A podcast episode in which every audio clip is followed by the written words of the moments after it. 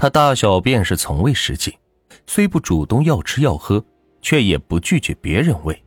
输液的时候很配合，而且双手舞动，在输液时也变成了单手乱舞。晚上睡觉还知道掖着自己的被子等等。医院请来的专家在查看郭宝娥病情后，也认定她并未神志失常。几个轮回的走访邻居都说，当天没有异常人员在现场出入过，而且住宅楼安有楼宇对讲机，轻易进入生人并无可能。现场勘查报告出来后，技术人员也并未发现有外人进入过王明家的证据。更重要的是，王明家的任何东西，包括手机、现金，都未被抢走。所有的一切都清楚无误的表明，郭宝娥应该就是作案者。退一步讲，也至少是案件的知情人。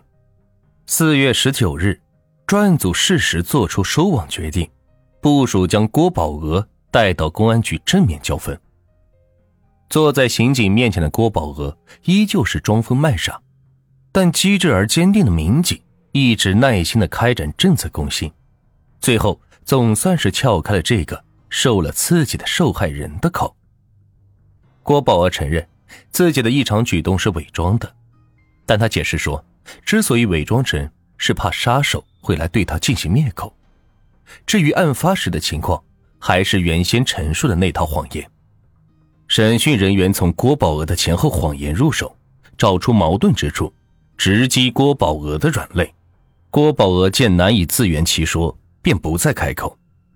看到嫌疑对象方寸已乱，专案民警步步紧逼，郭宝娥终于痛哭流涕的供述了自己所做的一切。上高中时，温柔美丽的郭宝娥是在王敏两年的不懈追求下才答应王敏的。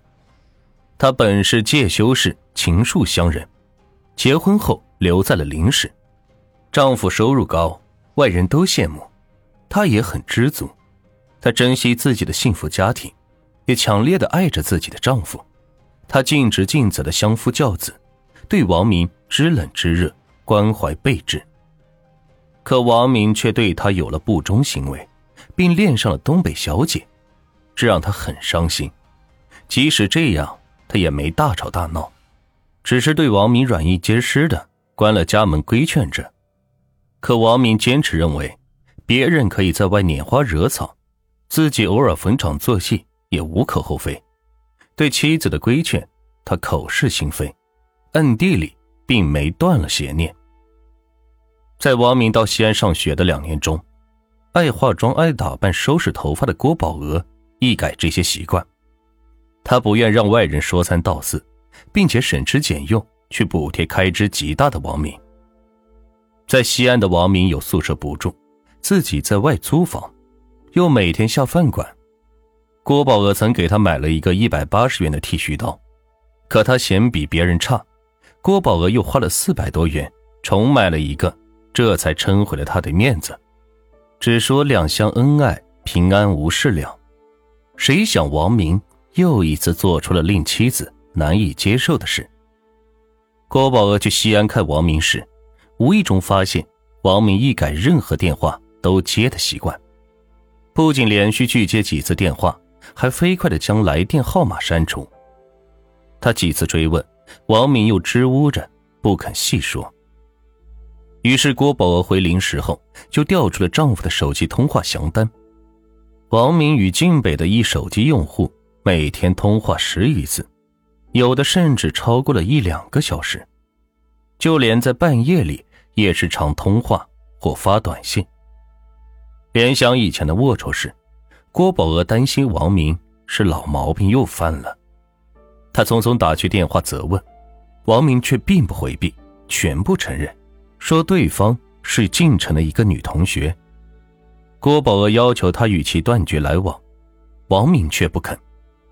后来经过一番较量，王明答应会慢慢和那位女同学是断了交往，但王明这回并未真的和那位知心的异性朋友减少联系。在他的生活中，和晋城女孩谈心已成了习惯，岂是说断就能断的了？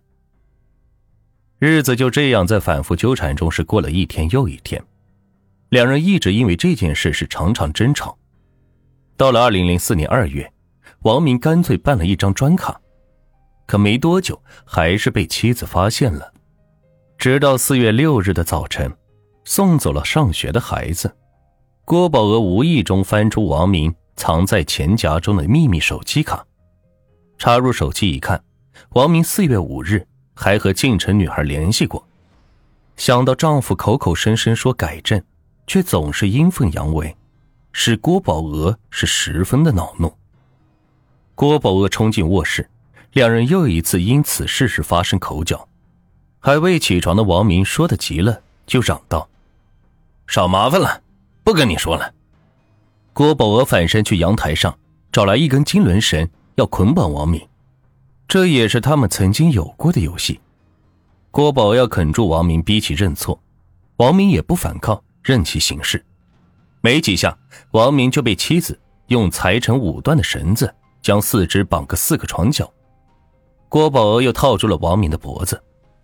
在争吵中，王明发现已过了上班的时间，要妻子松绑。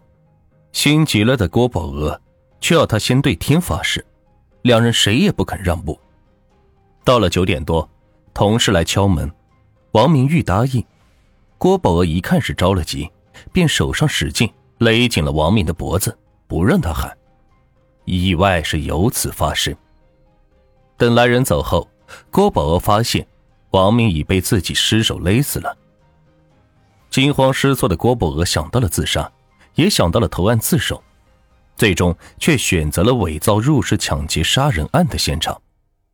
他翻乱了家里的东西，用三段绳索将自己颇费周折的绑在了卫生间的暖气片上。这时，他又想起民间传说，死者的瞳孔会留下最后一眼看见的人的模样。郭宝儿就又解开了自己，找出家中的注射器，将检测液是注入了王明的双眼。